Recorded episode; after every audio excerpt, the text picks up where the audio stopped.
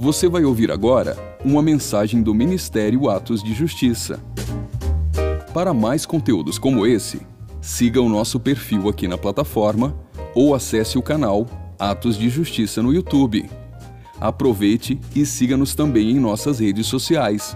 Que Deus te abençoe poderosamente.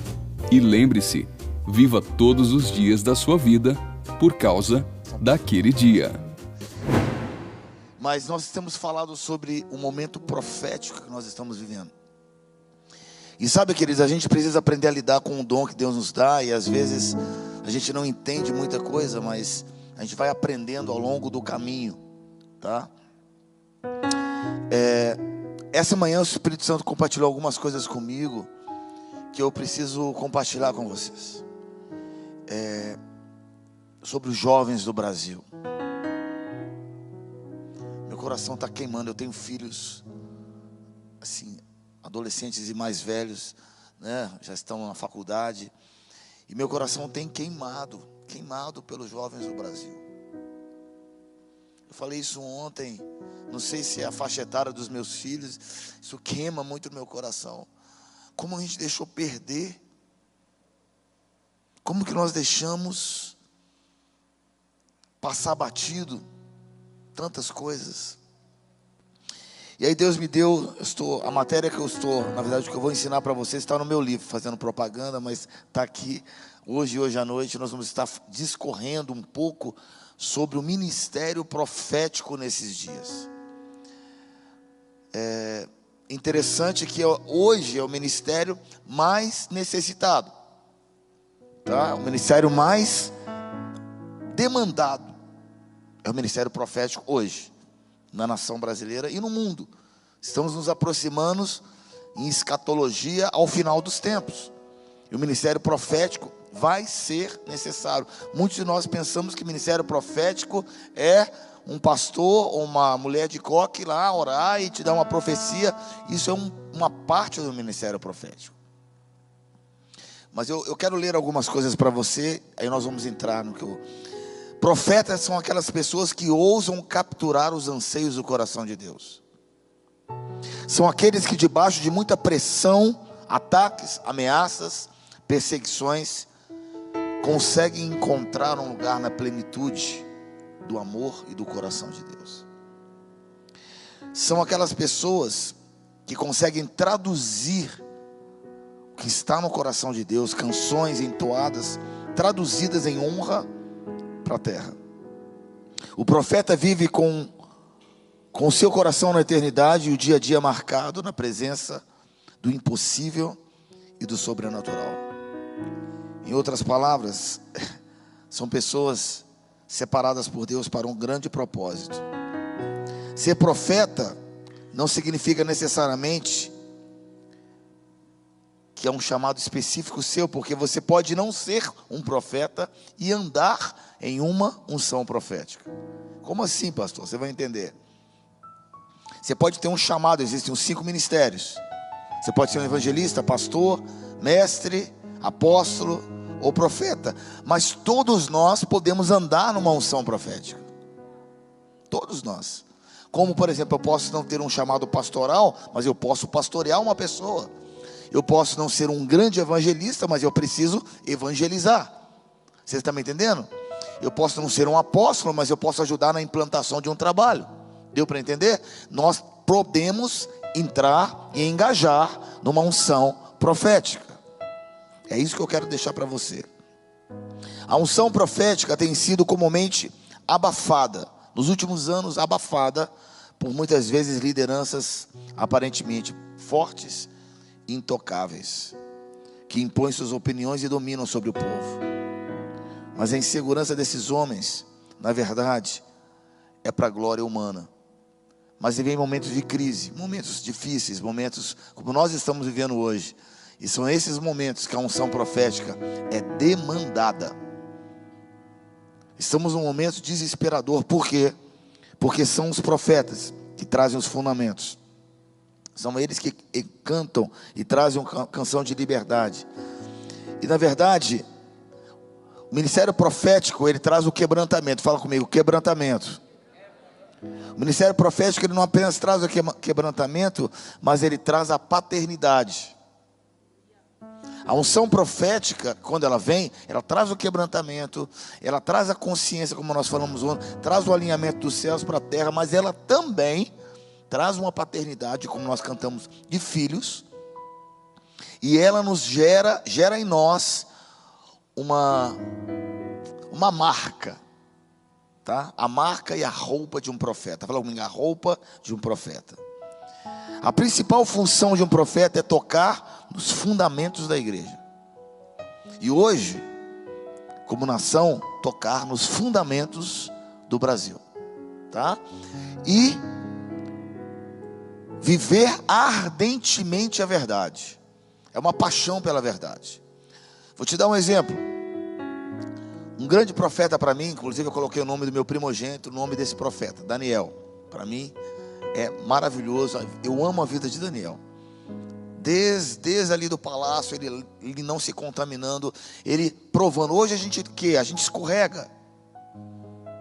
Né? A gente escorrega, a gente tenta dar um jeitinho. Não, vamos dar um jeitinho aqui para eu para eu escapar dessa dessa provação, escapar dessa palavra, eu não ficar bem com todo mundo.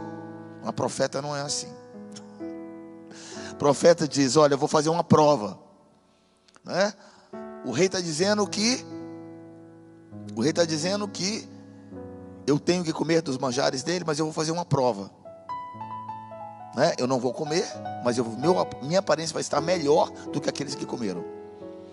Daniel foi um jovem, era naquelas jovens, jovem que ousou confiar em Deus.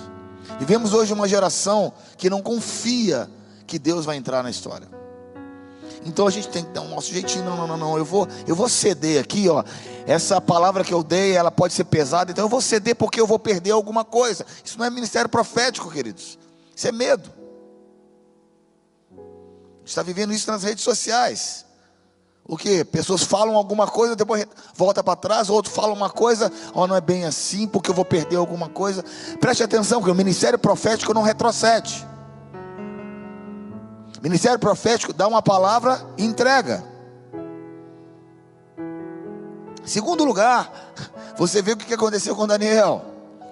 Ele, no outro momento ali, eles falaram que ninguém podia adorar outro Deus. Eu falei, eu, não, eu tenho meu horário de devoção com o Senhor. Eu vou adorar o Senhor. E aí descobriram ele, colocaram ele numa cova de leões, não é isso? O que, que acontece com ele? Senhor, se tu és Deus, o Senhor vai me livrar. A gente não quer ir para a cova de leão.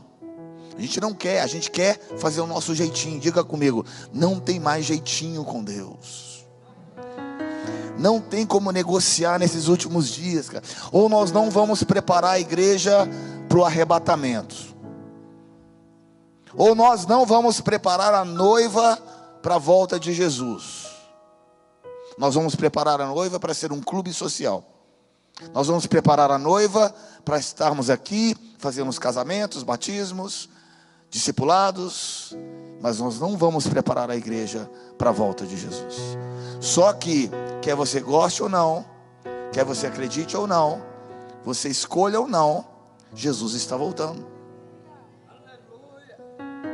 Quer você imagine ou não, quer que você tenha, ah, eu tenho sonhos, meu querido, eu não sei se Jesus vai estar, nós vamos estar aqui na terra nos próximos 20 anos, porque Jesus está voltando. E se Jesus está voltando, você vai preparar a igreja para ficar ou vai preparar a igreja para subir?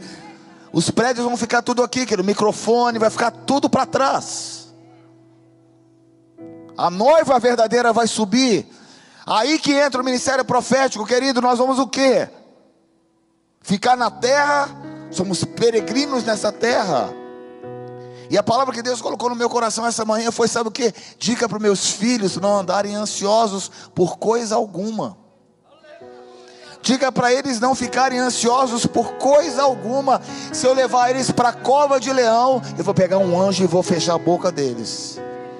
Isso é igreja. A igreja nasceu assim, queridos. Que igreja você é? Abre a tua Bíblia. Não existe nenhum versículo na Bíblia que diz que a sua vida ia ser fácil. Não tem um versículo, pastor, que diz assim: venha para Jesus e você vai ser feliz. Ao contrário, ele diz assim: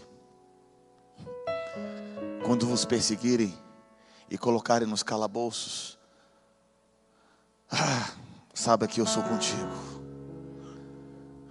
Esse breve momento de tribulação produz em nós um peso eterno de glória.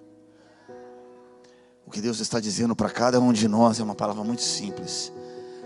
Tudo que a gente está vendo na nação, eu tenho lutado, o Léo sabe, eu tenho lutado com todas as minhas forças, com todo o meu conhecimento, toda a minha bagagem que eu tenho de 17 anos de comunismo aliás, 25 anos, mas diretamente ligado, 17 anos. Eu estou lutando com toda a bagagem que eu tenho, todas as estratégias. Mas Deus também está me mostrando uma situação na frente, que eu não posso deixar de falar. Deus está me mostrando, e sempre acontece assim comigo, por causa da roupa do profeta. Você vai entender esse texto. A roupa do profeta. A principal função do profeta é tocar na, nos fundamentos, não tocar nas circunstâncias.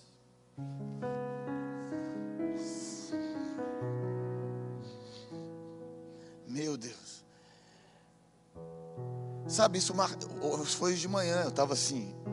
Ontem eu estava tão cansado de sair daqui. Eu sentei, entrei no hotel, no quarto hotel, eu apaguei. Quando eu acordei era de madrugada. Mas aí eu acordei, eu acordo já ligado. Eu só dormi, eu fico ótimo. Quando eu acordei de manhã, Deus começou a falar comigo. Deus começou a falar comigo. Deus começou a falar comigo. E Deus começou a falar comigo. Deus começou a me mostrar coisas. Deus começou a apontar. Deus falou: profetas. E Deus falou comigo: não olhe as circunstâncias, porque profeta e uma geração profética não olha as circunstâncias, ela olha os fundamentos. Os profetas são aquela parte do corpo de Cristo, e você pode viver como parte disso, tá? que tem os seus sentidos espirituais aguçados, seus ouvidos, sua visão, seu tato, seu paladar, a sua presença, tá? E ela é preservada. Quando reconhecemos essa unção, oh, essa unção, ela não apenas vai abrir seus olhos, mas ela vai te dizer, ela vai te levar. E em Levítico capítulo 6, versículo 10, diz que as vestes íntimas dos sacerdotes eram de linho fino. Uau, não apenas as roupas aparentes, mas as suas roupas íntimas, que ninguém via. Ninguém aqui mostra suas roupas íntimas. Mas ela tem que ser do mesmo conteúdo das suas roupas exteriores. Deus está preocupado que a igreja tenha suas roupas íntimas com o mesmo conteúdo das roupas de fora. Deus é preocupado, sabe o que? Deus, tá, Deus não está preocupado. Me, me, perdoe, queridos. Eu entrei numa outra estação hoje. Nós, Deus não está preocupado das nossas circunstâncias. Deus está muito preocupado de saber se o Brasil, os líderes do Brasil, têm o mesmo caráter quando ninguém vê, enquanto a gente vai para as mídias sociais. Isso é que Deus está preocupado. É isso que Deus está julgando essa nação. Essa palavra é fresca, tá? Ninguém ouviu ainda. Vocês são os primeiros. E diz assim, reforçando a visão, precisamos entender que o Senhor nos chamou como embaixadores de um reino que não é terreno. A gente está preocupado com o Brasil. Deus está dizendo, mas você é embaixador de um outro reino. E não estou dizendo que a gente não deve orar pelo Brasil, estou orando desesperadamente, estamos clamando. Eu estou dizendo que você está numa condição superior. Só isso. Estou dizendo que Deus te colocou numa outra plataforma. Há alguns anos atrás, mais ou menos, eu gosto de descer, eu gosto de estar perto das pessoas.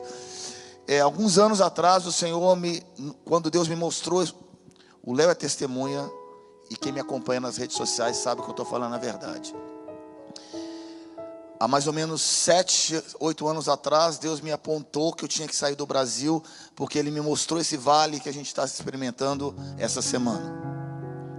Deus falou comigo: o nível de batalha é tão grande, tão grande, tão grande, e eu quero te usar para desembolar e para abrir esse processo. Então, retira a tua família do Brasil, porque Jezabel vai, vai entrar. E eu já tinha visto isso, aí Deus me tirou daqui. Me tirou, e Deus falou, e eu passei muita prova fora do Brasil, eu quis voltar, porque eu praticamente, imagina você viver num país e trabalhar em outro. É mais ou menos assim. Você mora, a não ser que você mora na fronteira, né? Você mora lá e trabalha aqui. Mas assim, imagina você morar nos Estados Unidos e trabalhar no Brasil. É mais ou menos isso que eu fiz. Quase todo mês, ministrando, trabalhando, focando a conferência, escola, ministrações, eventos. Meu Deus. E mais, Deus esconde teus filhos, esconde. Deus, e eu, por que, que o Senhor está fazendo isso? Por quê? Aí Deus me deu a revelação. Um profeta chegou para mim e falou: se você ficar, eu vou te abençoar. Vou abençoar seu trabalho, porque não tem como não te abençoar. Mas se você for e aguentar a pressão, eu vou te levar para um outro nível de cadeira espiritual. E ali você vai ser embaixador não do Brasil, mas das nações da terra. E é isso que Deus quer que a gente seja embaixador de um reino superior à nação brasileira. Deus está promovendo a gente, cara, independente do que acontece. Levante as suas mãos assim. Quantos querem ser promovidos? Você não vai deixar de ser brasileiro. Eu, não, eu sou brasileiro de nacionalidade, mas eu também tenho outras, eu tenho outras nacionalidades. Eu não deixo de ser brasileiro, mas eu posso ser americano, posso ser europeu, pode ser outra coisa. Que eu quero dizer é que Deus está dizendo: você é brasileiro, sim, mas você tem um outro patente.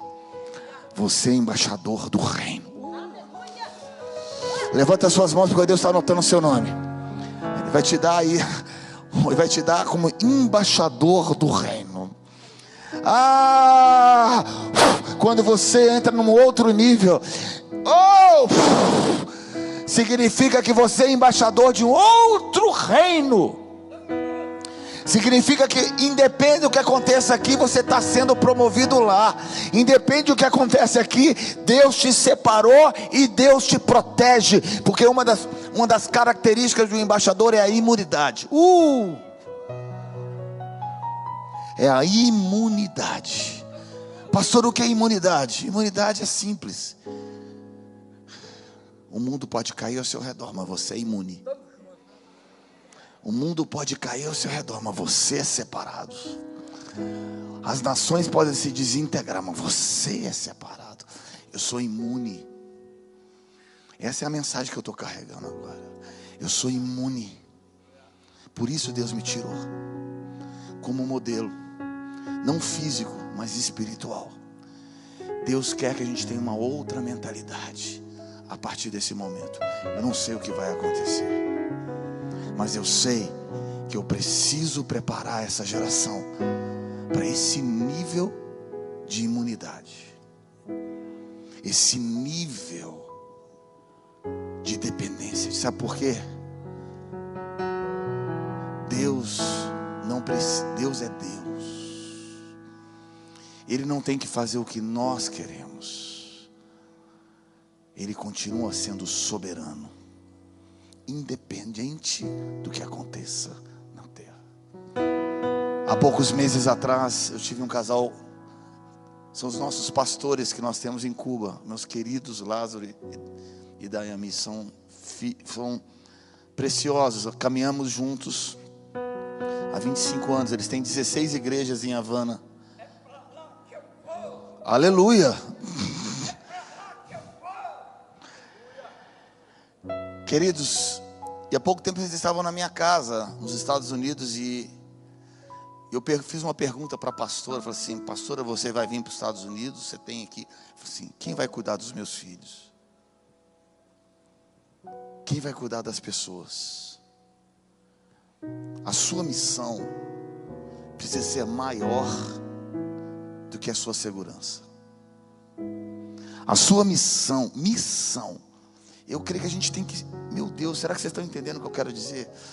Deus não está dizendo que não vai libertar o Brasil. Deus está nos preparando para qualquer circunstância. Sabe por quê? Porque ou é hoje ou amanhã você vai enfrentar coisas semelhantes a isso. E Deus está dizendo assim: você tem que ser livre num país preso, ou pode ser preso num país livre. O que Deus quer de nós é um nível, um nível de maturidade cristã tão alto, como embaixador imune, como uma pessoa que é de um reino de Deus, de um nível de, de, de oh meu Deus, capture o que eu estou querendo falar para o teu coração. Um nível de espiritualidade, um nível de dependência, um nível com Deus tão alto, que você vai amar independente do que aconteça com o seu bem-estar pessoal. Será que Deus pode contar com você? Ou será que se Ele tocar em algumas coisas você vai arrepiar? Será que se Ele tirar o seu bem-estar você vai vai blasfemar contra Deus? Aí Deus me deu uma outra palavra de Jó.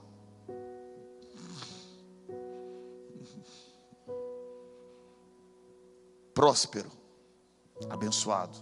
E Deus foi tirando, tirou esposa, tirou filhos, tirou... blasfema contra Deus. Você vai blasfemar contra Deus, não é se um presidente ou outro entrar, mas se tocar na sua bem-estar, no seu bem-estar pessoal, na sua segurança, naquilo que você acha que é importante, no seu conforto, você vai blasfemar contra Deus ou você vai amar incondicionalmente. Ter o coração daquela pastora cubana que diz: Quem vai proteger os meus filhos? Não é filho de carne, não, filhos espirituais, igreja, pessoas. Quem vai cuidar dos meus filhos? Imunidade. Aí vem uma pergunta. Antes, Senhor, Sei que tu é, está em Jó capítulo 42. Sei que tudo podes. Que nenhum dos teus planos pode ser frustrado. Antes eu te ouvi, eu te eu ouvia falar do Senhor, mas agora eu te conheço face a face. Esse é o nível de unção que Deus quer derramar sobre a igreja. E somente o ministério profético vai destravar isso. Não tem outro. Não existe outro. Precisamos entender que Deus chamou, nos chamou como embaixadores desse reino superior.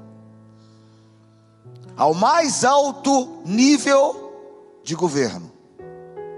Somos chamados para honrá-lo com a nossa vida, com a nossa transparência, com o nosso quebrantamento. Ao contrário, se nós não tivermos as nossas vestes íntimas, do mesmo contexto, com o mesmo material da nossa vida exterior, quer dizer, se a, se a minha vida privada ela não é igual à minha vida exterior, se eu não, se o meu caráter não é compatível com o meu ministério, a Bíblia diz que eu vou expor. Ele ia expor. 1 Samuel capítulo 10, versículo 1 diz: Tomou Samuel um vaso de azeite e derramou sobre a cabeça e o beijou e disse: Não te ungiu porventura o Senhor por príncipe sobre a tua herança?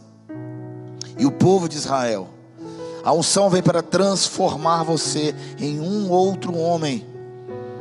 Então seguirás a Gibeá e onde estará a guarnição dos filisteus, e há de ser que entrando na cidade encontrarás um grupo de profetas que descem do alto precedidos de saltérios, tambores, flautas, harpa, adoração profética. Traz uma transformação na vida de Saul.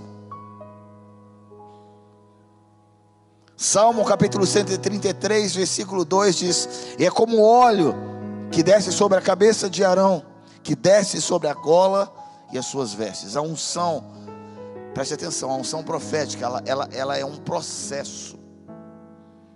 Saul entrou no primeiro processo e a transformação, mas ele não permaneceu. Não são. Por isso a unção foi removida dele. Porque ele diz que existem três estágios da unção para te levar a esse nível de maturidade e imadu... Vamos lá, para te levar a esse nível de maturidade e imunidade espiritual. Vocês estão me acompanhando? Então, por exemplo, Samuel, ele recebeu a unção. Mas ele ao medida do tempo, ele deixou que, que a idolatria, o medo, os ciúmes entrassem no seu coração e ele não continuou. Saul. Eu falei o quê? Desculpa, Samuel. Saul. Saul, desculpa. Saul. Samuel ungiu Saul. Né? Aí Saul acabou perdendo o que? O seu lugar em Deus. A mesma coisa acontece conosco, querido. Quando nós recebemos uma ou nós prosseguimos com o processo de amadurecimento e também de imunidade para nós entendermos o nosso lugar em Deus, ou nós interrompemos esse processo. E aí que vem o risco da nação brasileira, porque Deus colocou o Brasil no tracking, no, na trilha da unção. Fala comigo, Deus colocou o Brasil no trilho da unção. Deus colocou o Brasil nesse trilho da unção. Só que esse trilho da unção é um processo, tá? E existe em nós um espírito de orfandade. E essa é uma palavra profética de uma, uma reverenda, para você ter uma ideia, o nível de quem é essa mulher, que a gente convive, que a gente conhece. Muitos já ouviram falar de Cindy Jacobs. Ela é uma das minhas coberturas espirituais. E ela é ligada a Betty King, que é uma pastora reverenda que mora no Reino Unido, Inglaterra. E essa mulher é uma mulher que entra no palácio de Buckingham. E ela entra lá e há poucos meses atrás ela entrou e deu uma declaração para o Boris Johnson, que era o ministro, ministro da Inglaterra, e disse: Se você apoiar a Ucrânia, eu vou te tirar do governo porque eu não quero que a Inglaterra entre nessa guerra. É o nível da palavra profética que eu vou, eu vou te falar o que ela falou sobre o Brasil. E aí ela entrou, deu a palavra, ele não obedeceu, ele saiu e a Inglaterra está em caos. Então existe um caos na Inglaterra. A rainha morreu, inflação em alta, um declínio de economia terrível. Estão comparando hoje a economia da, da Inglaterra se transformando numa Itália, quer dizer, um desnível terrível. E aí essa mulher entrega uma palavra para o Brasil. Eu, eu, conversei com ela, eu falei, eu, eu, você pode orar pelo Brasil? Isso foi em agosto, e ela, eu entreguei uma palavra. E a palavra que ela entregou para o Brasil é espírito de orfandade que faz com que nós não completamos o ciclo.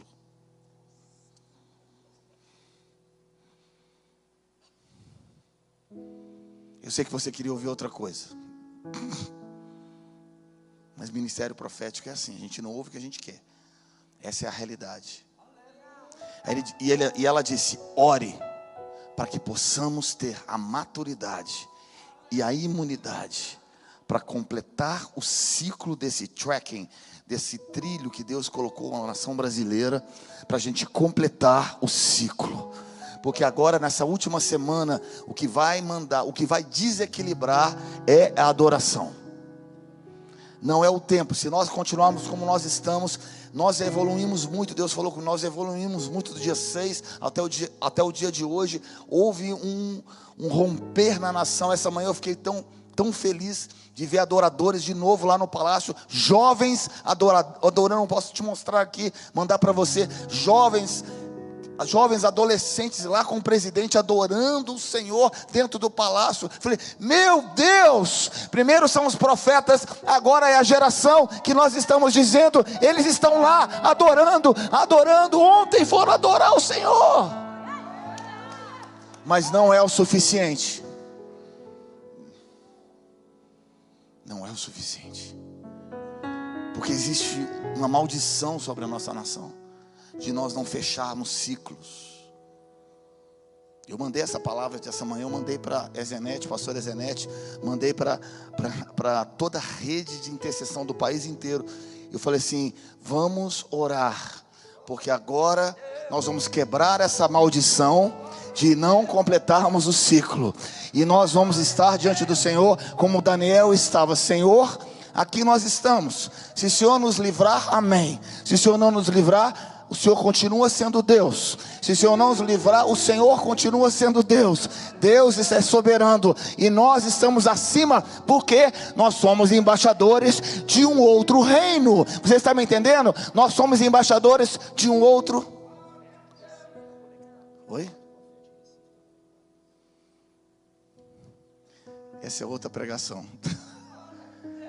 Meu Deus, você está me entendendo o que eu quero dizer, queridos? Nós estamos, nós somos embaixadores de um outro reino. Levanta suas mãos aí.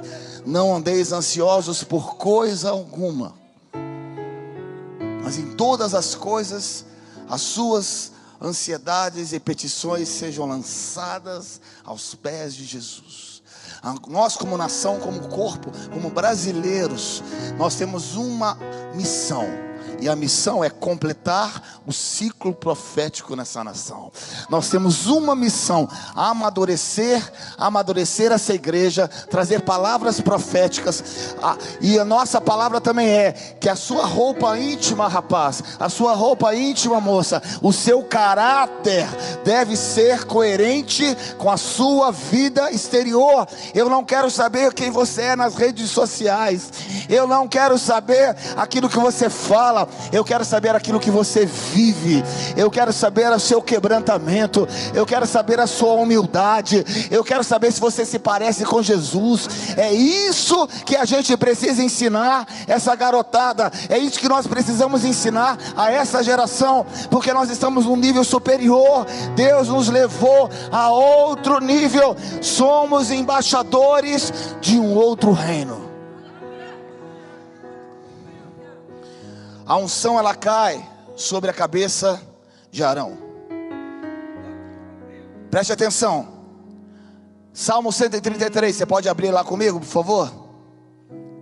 Salmo 133 diz assim: A unção, ela primeiro toca na cabeça. A cabeça representa o que? Representa seu primeiro toque da unção. Quando você recebe uma unção através de imposição de mãos, isso nós vamos fazer hoje à noite. Por favor, volte hoje à noite. Nós vamos orar por cada um de nós aqui. Isso, nas mãos de adoração, uma palavra, uma oração, você está recebendo um óleo sobre a sua cabeça. Mas é necessário que você complete o ciclo. É necessário que essa unção seja fechada. A barba representa conselho. Fala comigo, conselho. Sabedoria pensamentos. Salmo, Salmo Romanos capítulo 12, é muito versículo. Romanos capítulo 12, que a nossa mente seja transformada.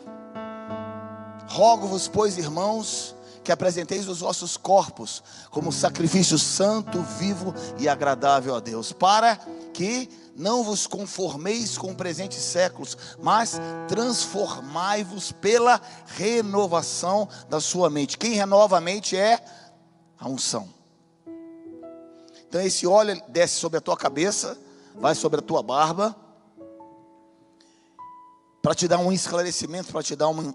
Mas aí ele completa nas roupas. O que significa isso? Significa que muitos começam uma liberação profética, mas perdem a sabedoria. Se perdem. É o vinho novo. E não entendem o que significa esse vinho novo não tem odres. A gente precisa de um avivamento dos odres no Brasil. Tem muito movimento e pouco caráter. Não existe perseverança na insistência em se fazer o bem. Lembre-se que o vinho novo precisa também ser contido em odres novos. Assim também, a liberação do Espírito Santo sobre a sua vida, ela Deus só vai te dar algumas porções, queridos. Guarda no seu coração, anote aí no seu caderno, na sua mente. Mas existem algumas porções de Deus só vai te dar se você perseverar. Alguns movimentos, algumas unções, Deus só dá para pessoas que perseveram. Pessoas que não apenas entram num movimento, mas permanecem ali. Uma das traduções da palavra fidelidade é constância. Uma das traduções da palavra fidelidade é: eu não posso ser uma pessoa hoje e amanhã ser outra. Eu não posso apresentar uma proposta hoje para a igreja, amanhã eu apresento uma outra proposta. Eu não posso ser um ter um, um, caráter hoje e amanhã eu tenho outro caráter. Eu não posso apresentar, Deus não muda pessoas, Ele marca pessoas. Claro que nós desenvolvemos chamados, mas chamado é uma identidade, uma marca na vida de cada pessoa. Então, esse óleo que desce até as extremidades é o fechamento de um ciclo de alguém que persevera na unção. E é isso que a gente tem que orar pelo Brasil. Porque tem muita gente que começa, mas não termina. Diga para teu irmão aí, é como você termina é que conta.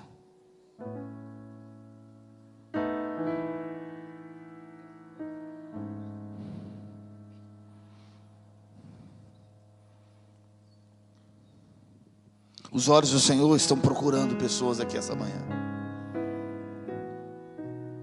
Estão procurando, olhando e procurando de ponta a ponta. E buscam profetas. Não apenas que desejam experimentar uma nova unção, mas profetas que desejam trocar as suas vestes. Vestes sujas por roupas de linho fino e o azeite sobre a sua cabeça. E que ousem ter uma vida privada íntegra cujas roupas íntimas também sejam de linho fino. Os olhos do Senhor buscam profetas de caráter. E o Brasil precisa de um movimento de caráter. E esses profetas o Senhor sustentará poderosamente e mostrará a sua mão forte para que todos vejam e reconheçam que eles carregam nos seus ombros a arca da aliança, que a presença de Deus está sobre eles. O convite é para que você, a partir de hoje, tome posse da sua herança. O convite é que você seja um desses profetas nessa geração. Jovens, jovens brasileiros, acima de tudo o que aconteça, acima de todas as confusões que tem nessa nação, Deus te chama para você não ser um crente comum, com os padrões e vida limitados, mas o Senhor te chama, seja radical, aumenta o padrão na tua vida. Um dos grandes profetas da antiga geração, chamado Leonard Ravenhill, disse assim: O púlpito pode ser uma vitrine onde expomos nossos talentos, mas é o lugar de oração. Por outro lado, é que desestimula toda a nossa vaidade pessoal. É, é a mensagem da cruz em nossos corações. Abra comigo, por favor, agora, em Daniel capítulo 6. Daniel capítulo 6, eu falei sobre Daniel. Diz que finalmente esses jovens, homens disseram: jamais encontraremos algum motivo para acusar Daniel. Meu Deus do céu! Quando eu ouço esse, quando eu leio esse texto em Daniel, jamais encontraremos coisa alguma para acusar a igreja brasileira? Jamais encontraremos nenhum tipo de situações, nenhuma mentira, nenhum falso testemunho, nenhum interesse próprio, nenhuma idolatria para acusar Daniel. Isso é forte demais. Porque Daniel tinha um caráter. Um, e aí eles tiveram que inventar alguma coisa para pegar Daniel. Sabe o que significa isso? Nós somos mais embaixadores da terra do que embaixadores do céu. O nosso padrão está mais com seus pés plantados aqui na terra do que você é peregrino e estrangeiro nessa terra. Essa é a verdade. Aí fica uma pergunta: Deus vai nos salvar? Deus vai nos tirar dos nossos inimigos?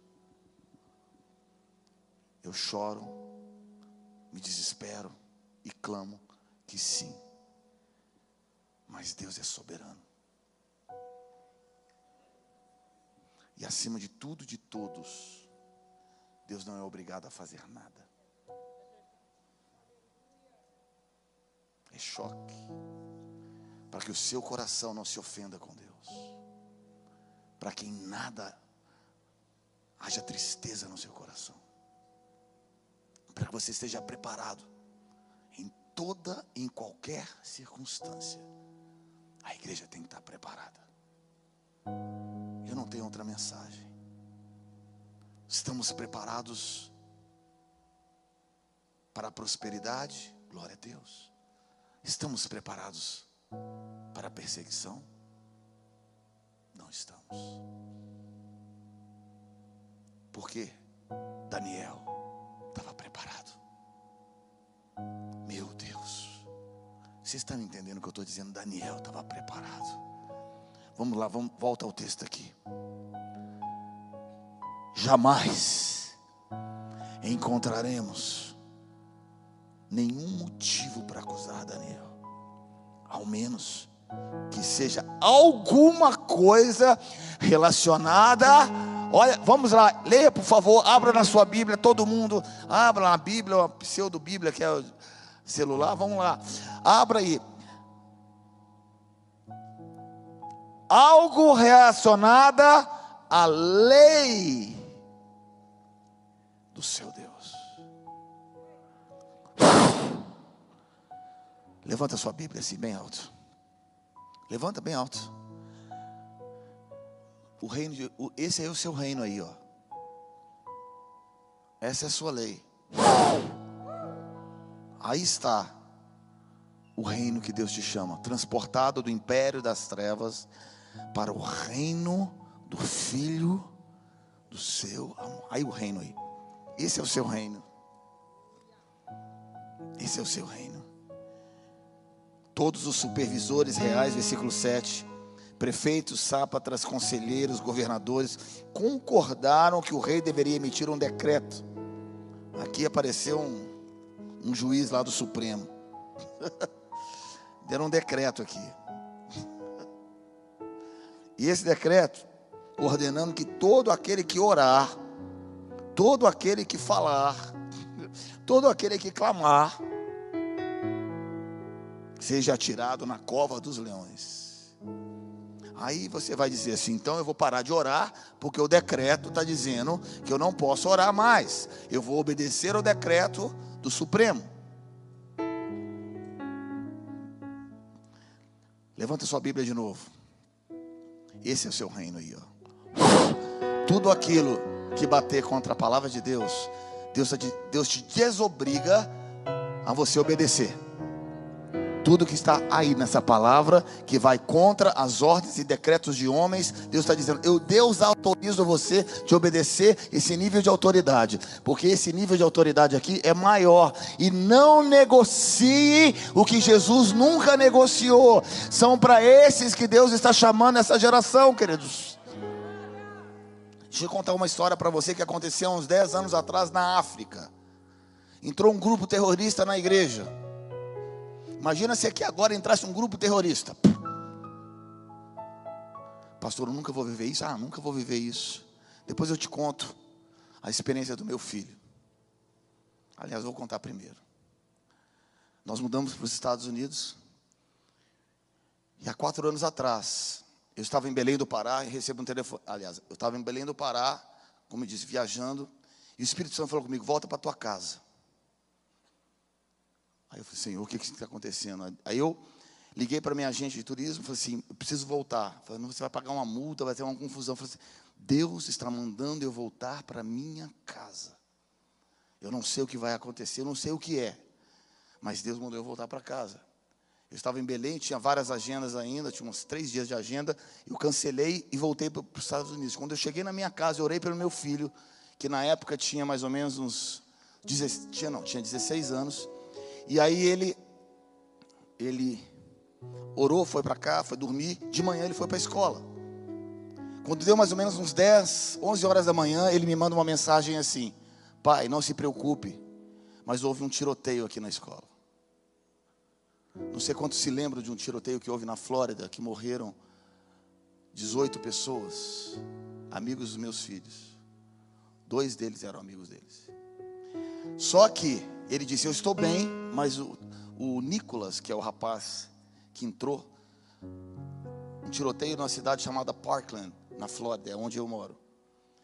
Ele entrou.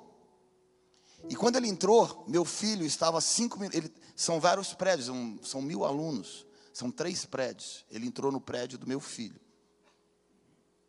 Ele entrou no prédio do meu filho. E meu filho estava cinco minutos antes naquele corredor. Ele tinha ido ao banheiro. Quando ele voltou, ele ia em um outro lugar o Espírito Santo conduziu ele para entrar numa sala e trancar a sala e sentou e colocou um headphone, colocou um fone, começou a ouvir canções. Enquanto isso, chega o rapaz, o Nicolas com uma pistola. Quando ele entra, ele vai no corredor das salas dos meus filhos, do meu filho, o nome dele é Daniel. Meu Deus.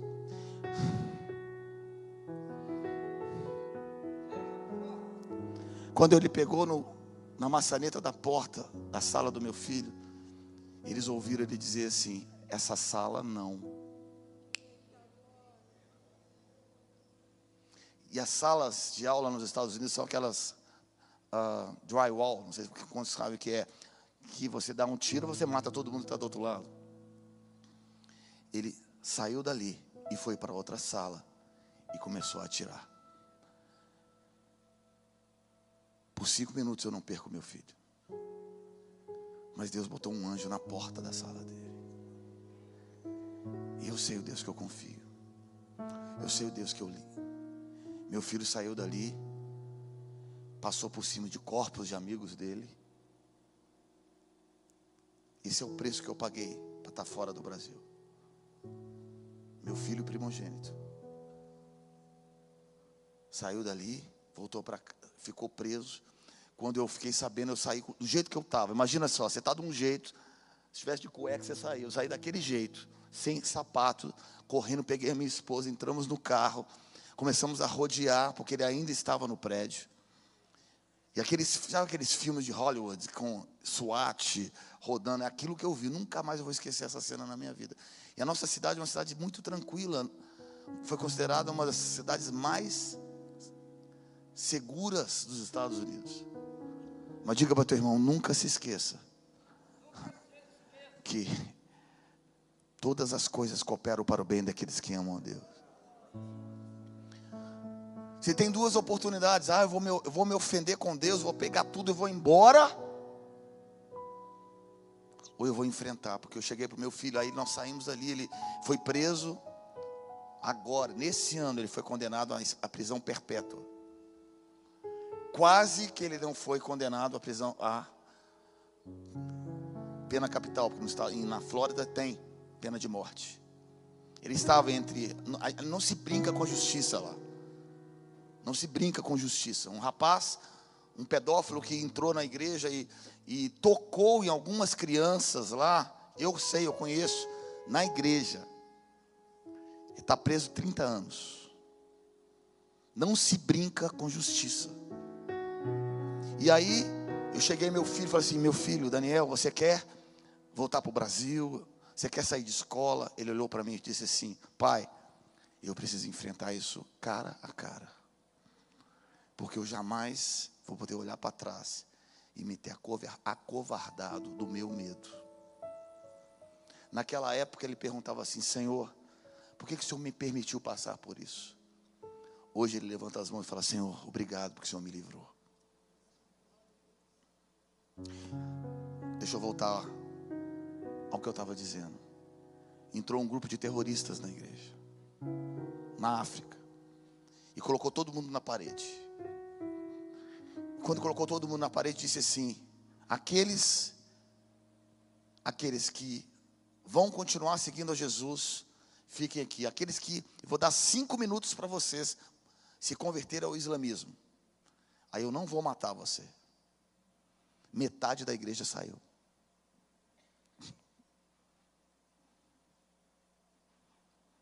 Quantos ficariam aqui?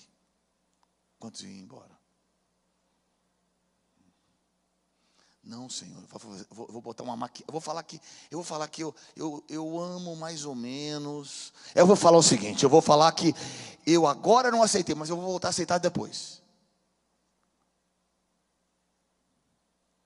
Diga para teu irmão, a unção completa, o seu coração tem que estar firme. Não existe meio termo, é sim, sim, não, não. Esse é um nível de compromisso que ele quer da igreja. Metade da igreja foi embora. Quando todo mundo ia ser executado, todos, metade da igreja saiu e a outra ficou. Isso é real, aconteceu uns 10, 15 anos atrás na África, um país na África. Metade saiu, aí ele disse assim: abaixem as armas. Eu me converti tem pouco tempo. O, o líder disse: Ó, sonoplastia. Mas eu não consigo adorar com hipócritas. Aqueles que não dão a sua vida por Jesus não são cristãos. E eu pedi para eles saírem daqui. Eu vim adorar com vocês. Levante as suas mãos assim. Estamos preparados para essa estação?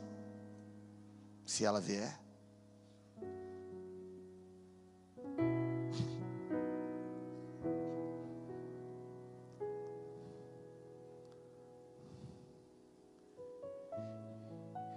Existe um rio, Senhor,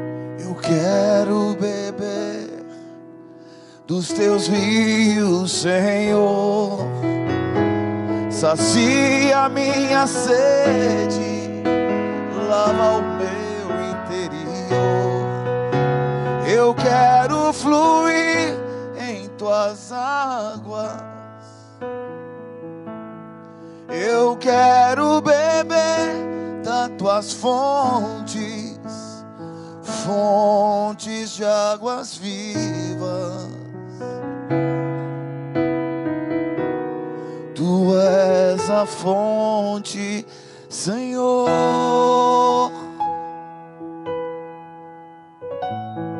Tu és a única fonte que eu bebo, Senhor.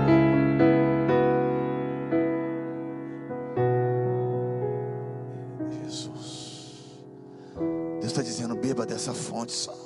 Ele é o teu descanso. Lançai-vos sobre ele toda a vossa ansiedade.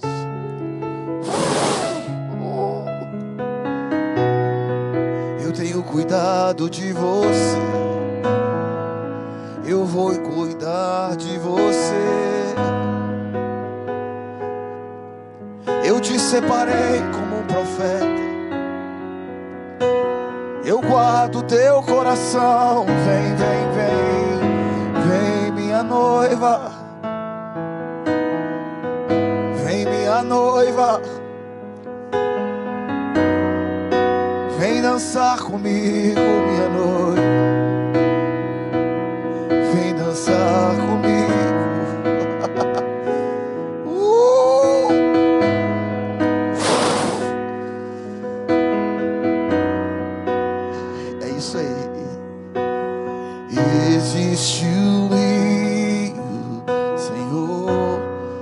Só mergulha nesse rio, é o que ele diz.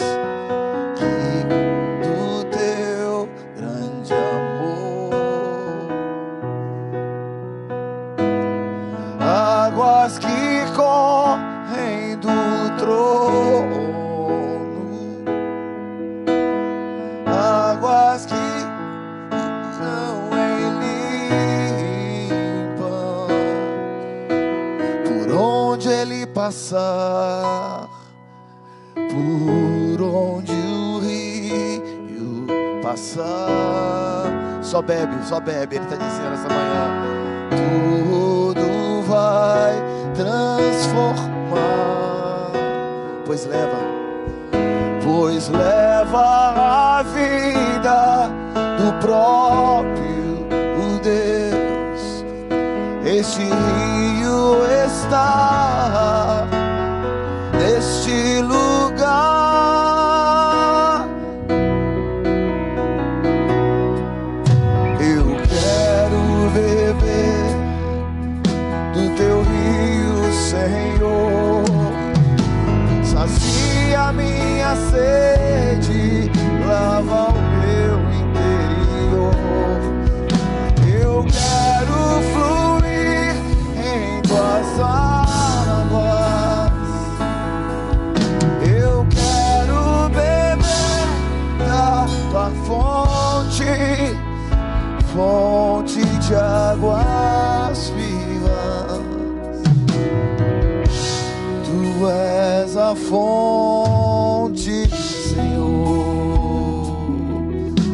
Levante as suas mãos assim para Ele.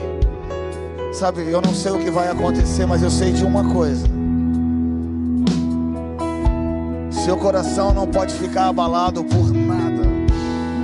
Ele quer te ensinar a entrar em um lugar, a um lugar de descanso, a um lugar de. a um lugar em que todas as coisas que estão ao seu redor não importam mais.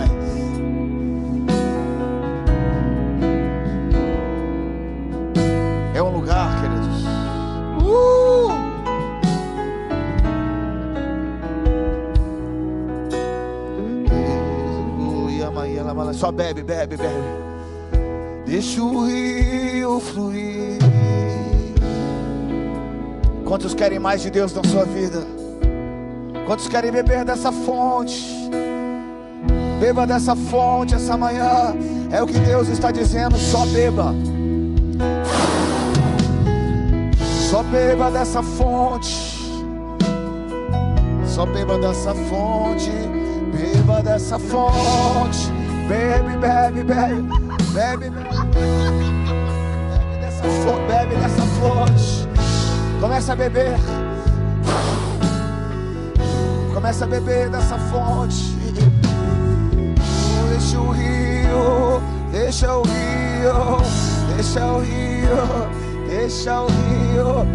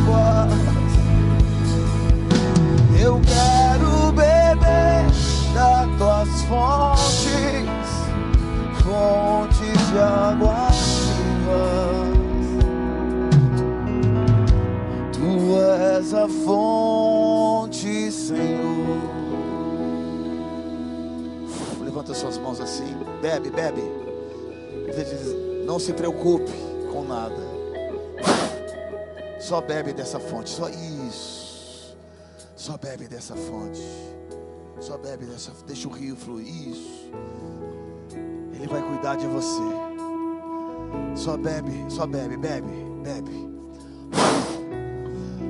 Deixa o rio fluir. Deixa o rio fluir. Deixa o rio fluir. Deixa o rio fluir. Deixa o rio fluir. Deixa ele passar no seu coração. Deixa ele te limpar. Deixa ele te restaurar. Deixa o rio fluir. Deixa o rio fluir. Deixa o rio fluir. Deixa o rio fluir. Deixa o rio fluir agora. Deixa ele te tocar. Ele está tocando. Abra sua boca agora e comece a orar em línguas, queridos. Deixa o rio fluir.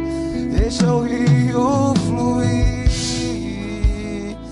Deixa o rio fluir. Deixa o rio fluir.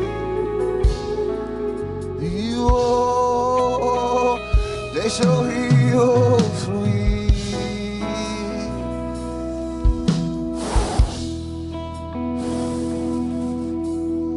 Comece a orar em línguas, querido. Deixa Ele te tocar. Ele está te levando para esse lugar. Deixa o rio fluir. Isso, isso. A sua segurança não está no governo. A sua segurança não está na sua nacionalidade. A sua segurança não está nos seus bens materiais. A sua segurança está em Jesus. Sua segurança está nesse lugar que o rio passa. Uh! Esse é o lugar que Ele quer levar a sua noiva. Esse é o lugar. Esse é o lugar que Ele quer levar a igreja. Que ele quer, é o Espírito Santo te levando essa manhã. Deixa o rio fluir. Deixa o rio fluir. Deixa o rio fluir. Comece a orar em línguas, queridos. Ele está te levando para esse lugar.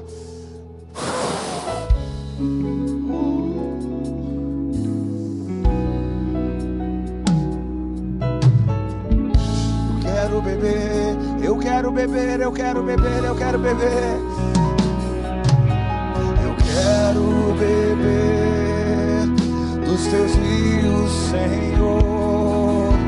Sacia minha sede, oh, lava o meu interior.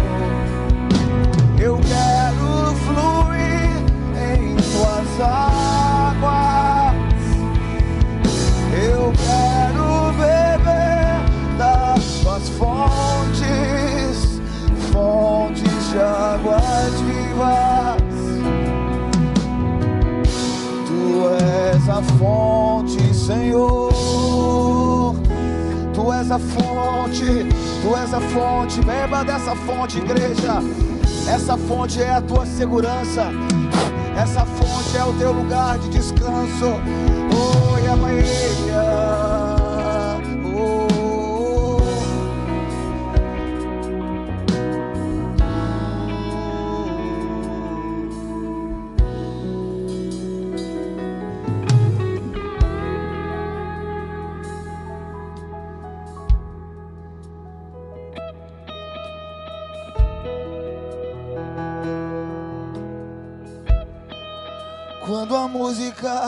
Esmurece e o resto desaparece, simplesmente a ti me achego. Ansiando oferecer algo de valor para abençoar teu coração. Mas que uma canção eu te darei, pois apenas uma canção não é o que quer de mim. Mais profundo busca, Senhor, do que os olhos podem ver. Queres meu coração.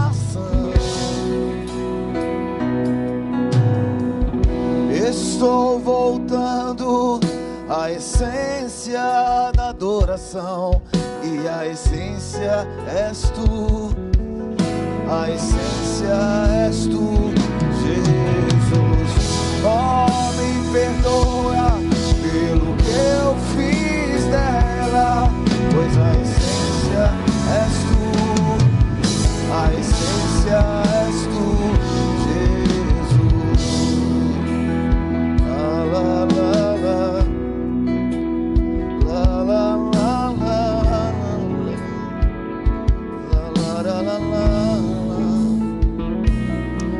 imensurável, Rei de imensurável valor, ninguém pode expressar o quanto és digno.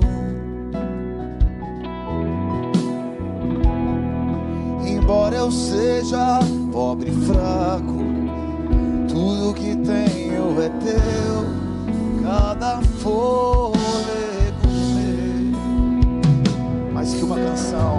mais que uma canção eu te darei, pois apenas uma canção não é o que queres de mim. Mais profundo busca, Senhor, do que os olhos podem ver. Queres meu coração. Estou voltando à essência da adoração, e a essência és tu, a essência és tu, Jesus. Oh, me perdoa pelo que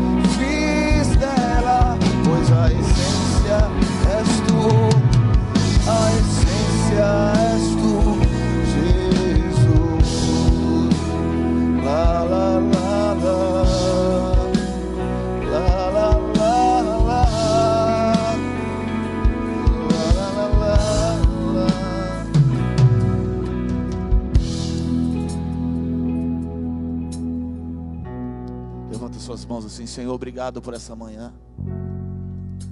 O Senhor está nos trazendo de volta para a essência. Essas foram as duas canções no ano de 2000 que eu acredito que mais foram que tocaram a nação brasileira.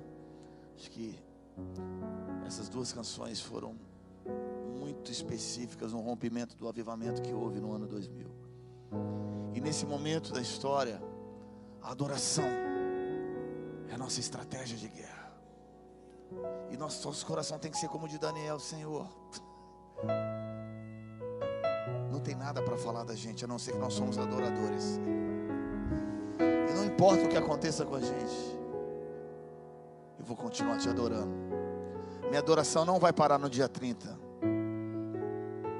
A adoração não vai parar por causa de um resultado humano.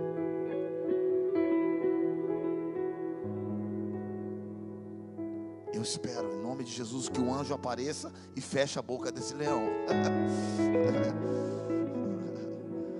Fecha a boca desse leão velho e sujo que está por aí. Mas eu vou continuar te adorando do mesmo jeito. Sabe por quê? Eu sou um adorador. Adorador não depende da circunstância.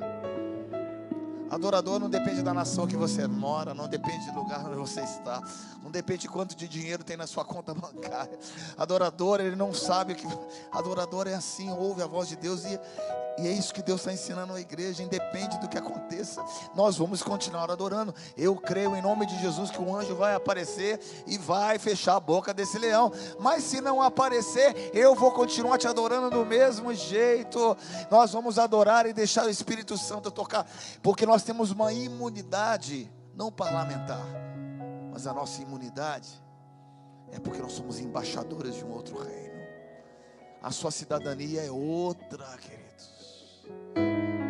Hebreus capítulo 11 diz que aqueles que procuram uma pátria maior. O que, que diz isso? Aqueles que não se conformam com a injustiça aqui da terra e procuram uma pátria maior. Bem-aventurados aqueles que são perseguidos, porque deles é o reino de Deus. Em nome de Jesus eu espero, clamo, choro, vamos para as ruas, vamos adorar, mas a adoração não vai parar no dia 30. No meu coração, não. Eu queria que você fechasse seus olhos e seu coração tivesse limpo essa manhã. Sabe para quê? Não se ofenda com nada que aconteça. Quase perdi meu filho. Não me ofendi com aquele país.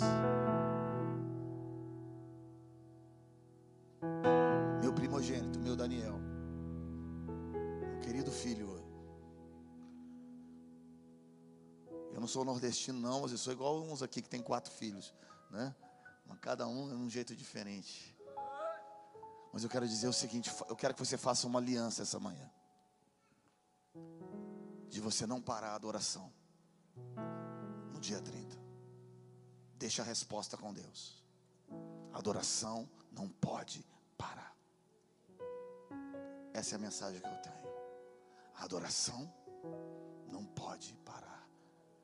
Feche os seus olhos e ora comigo assim. Fala, Senhor Jesus, eu faço um pacto contigo. Que independente das circunstâncias, eu vou continuar te adorando. Como um dia, alguns aqui fizeram uma aliança com uma esposa ou um marido, na pobreza, na riqueza, na saúde na doença estar com você. Independe. Eu vou te adorar, Jesus. Eu espero, Jesus. A minha salvação vem do alto. Que esse anjo feche a boca desse leão. Que esse partido das trevas seja expulso dessa nação. Mas eu vou continuar te adorando. Eu vou continuar te amando. Não tem decreto humano aqui na terra que vai me fazer parar de adorar. Nenhum juiz, nenhuma corte vai conseguir calar a minha boca, porque eu vou continuar te adorando. Eu vou te adorar, eu vou te adorar. Dê um forte aplauso ao Senhor, querido.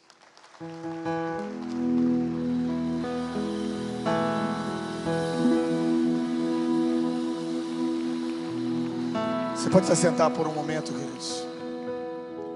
A gente queria terminar com um ato profético essa manhã. Nós vamos estar hoje à tarde. Que horas? Quem está na organização? Como? Uma e meia da tarde. Tá, deixa eu só passar alguns recados, aí eu vou passar para a organização para falar disso. É, queridos, preste atenção eu trouxe esse livro que é uma ferramenta para você continuar a desenvolver, porque a adoração não pode parar no dia 30. Amém? Esse livro está lá com várias instruções, é algo muito profético para essa estação. Tem muitos poucos, tem muito pouca literatura cristã nessa área profética, tá? o Senhor realmente tem nos dado essa, esse privilégio. Eu tenho quatro livros, estou escrevendo o quinto mas eu só tenho um disponível aqui que acabou todos, tá? É, segunda coisa, eu conversei com o pastor sobre nós estamos em sete capitais, na verdade seis capitais. Estivemos ontem em Curitiba nas ruas, em frente ao palácio do governo no Paraná, adorando ao Senhor. Estamos aqui hoje e amanhã vamos estar em Belém, depois nós vamos estar em Recife, depois nós vamos estar em Belo Horizonte e no dia 29 estaremos em Brasília. levando essa mensagem, abrindo os céus dessa nação. Alguns eventos em igreja, outros eventos em rua, na verdade, todos em rua, mas alguns também dentro das igrejas. Mas as ruas é o nosso foco, tá? E eu falei com o pastor Dinho, conversei com o pastor sobre a possibilidade, porque nós, nós temos muitas necessidades ainda a serem cobertas nesse projeto que Deus colocou em nossos corações, tá? É como eu falei, a minha adoração não vai parar independente do que aconteça, mas eu tenho que lutar, lutar, lutar até o fim. Vamos lutar. E a minha arma, aquilo que Deus colocou no meu coração é a adoração. Aquilo que Deus colocou realmente no meu coração é que a adoração é um instrumento de guerra. E eu me lembro que Jesus, ele entrou naquela batalha e disse: Para isso se manifestou o Filho de Deus, para destruir as obras do diabo. Eu acredito que nós estamos aqui para destruir esse império das trevas que está ameaçando a nossa nação. E a adoração, a adoração é um instrumento de guerra. Então Deus colocou no nosso coração de estar em uma cidade em cada região do país indo para as ruas, levando essa mensagem, desatando os céus, e nós vamos estar amanhã em Belém do Pará. Para você ter uma ideia, estaremos ali multidões de pessoas nas ruas, várias igrejas envolvidas, e o governo indo contra, cancelando, não permitindo, nós com recursos e nada, nada, a gente tendo que gastar, e mesmo assim, parece que existe uma perseguição. Recife, a mesma coisa, o Nordeste e o Norte, com uma luta espiritual terrível. Belo Horizonte, a mesma coisa está acontecendo, e Brasília, nós vamos estar ali diante do Planalto, na Praça dos Três Poderes, no dia 29 à tarde, seis da tarde, fazendo uma adoração em massa. Toda a população, toda a igreja de Brasília vai estar no dia 29 de outubro, um dia antes das eleições. E eu quero te desafiar essa manhã a fazer parte dessa visão. Tá? É um privilégio. Existem alguns privilégios. Léo, eu mandei para você um QR Code tá? É, caso pessoas queiram participar. Cadê o tecladista? Faz um fundinho musical aí, meu irmão. Quantos conhecem uma canção assim? Que amor é esse? Tá. Ah, tá contratado.